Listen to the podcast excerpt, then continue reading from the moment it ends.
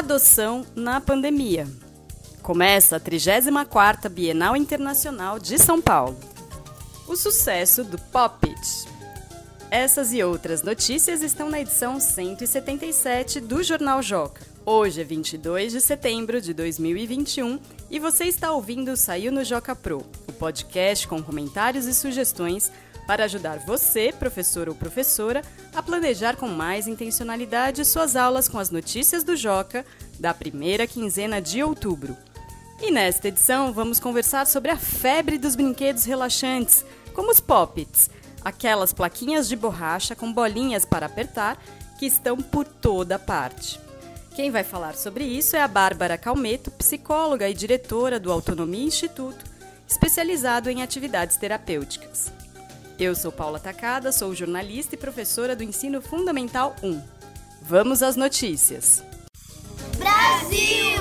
adoção de crianças e adolescentes sofre queda durante a pandemia no Brasil.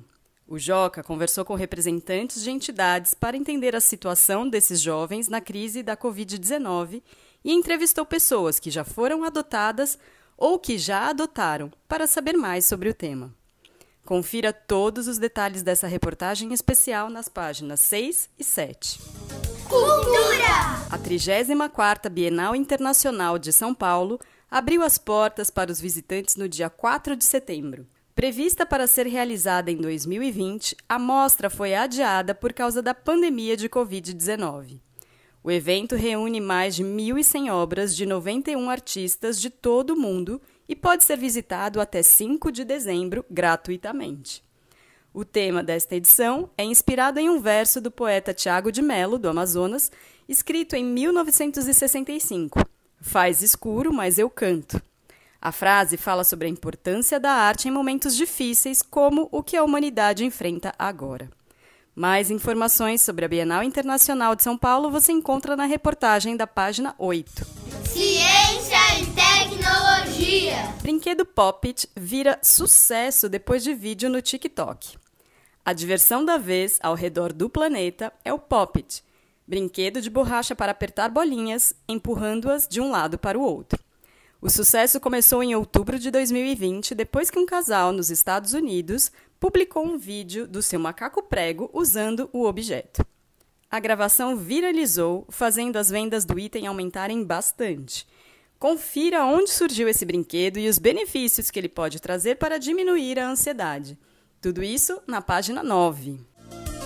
Esses foram os destaques das notícias que estão na edição 177 do Jornal Joca, que já está disponível no portal jornaljoca.com.br. Agora vamos conversar justamente sobre a febre de brinquedos relaxantes, como os Poppets.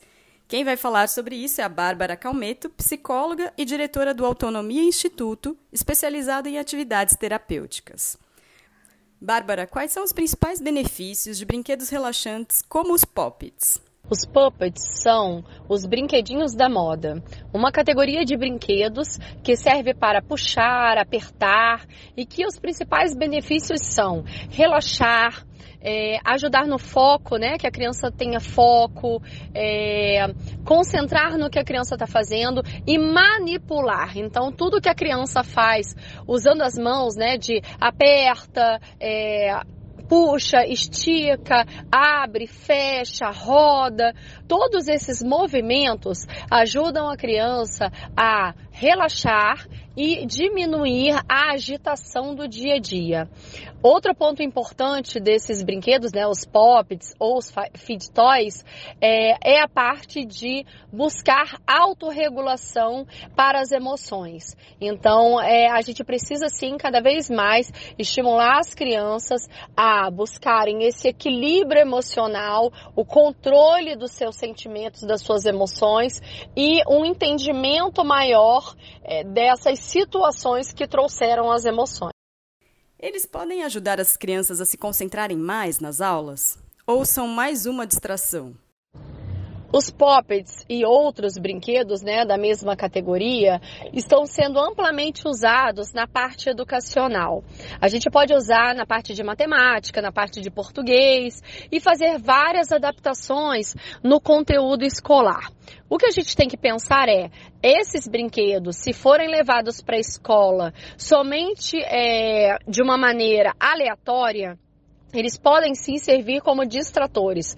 Ou seja, o professor está dando, ensinando algum conteúdo e a criança, na verdade, está manipulando esse brinquedo não como, como uma forma de é, acalmar, de diminuir a ansiedade, mas sim como um distrator. Então é importante observar se a criança está precisando desse momento de aliviar o estresse ou se está usando como um distrator, porque aí o ideal seria retirar desse momento de escolarização.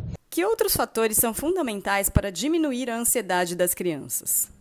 A pandemia, principalmente, aumentou muito o nível de ansiedade eh, das crianças, né? De todos nós, na verdade, mas em especial das crianças que estavam acostumadas a sair, relaxar, passear em locais é, abertos, ir a cinema, shopping, festas, ter convívio social, se abraçar, se beijar e nós estamos há mais de um ano sem essa possibilidade. Então as crianças sim estão mais ansiosas, mais estressadas, algumas até depressivas.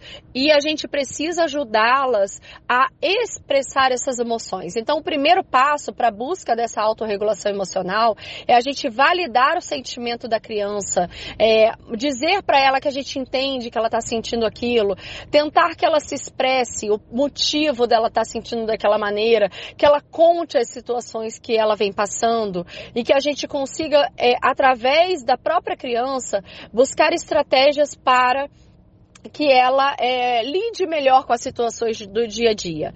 Outro ponto importante da gente pensar na questão da ansiedade infantil é ter uma alimentação mais saudável, né, diminuir açúcar, diminuir é, refrigerantes, diminuir gordura, fritura a parte de atividade física, então aumentar a possibilidade de atividades físicas, principalmente as atividades que é, cardiorrespiratórias, né, que queimam mais calorias, que ajudam a aumentar o nível é, dos neurotransmissores, da parte química do nosso cérebro, é, também é importante.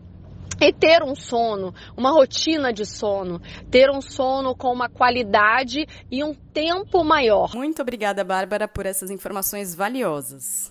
Eu que agradeço a oportunidade. Esse é um assunto muito importante e que a gente possa no dia a dia trazer mais qualidade de vida, mais felicidade para as nossas crianças. Esta foi a edição número 46 do Saiu no Joca Pro, o podcast do Joca feito para professores.